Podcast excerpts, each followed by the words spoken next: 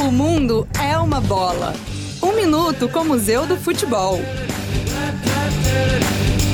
Você sabia que a decisão da sede para a Copa do Mundo de 2002 foi uma das mais tensas da história? Japão e Coreia do Sul queriam muito receber a competição e apresentaram projetos fantásticos, que incluíam a construção de estádios modernos, além de orçamentos generosos de bilhões de dólares. Mas, como bons adversários históricos, nenhum dos dois países aceitaria perder a disputa. A FIFA, com medo de desagradar um deles, deu seu jeitinho, saiu pela tangente e acabou definindo ambas as nações como sede do Mundial de 2002. Com esta decisão, foi a primeira vez na história, há exatos 20 anos, que uma Copa do Mundo foi realizada em dois países diferentes. Para mais informações, acesse museudofutebol.org.br. Apoio CBN.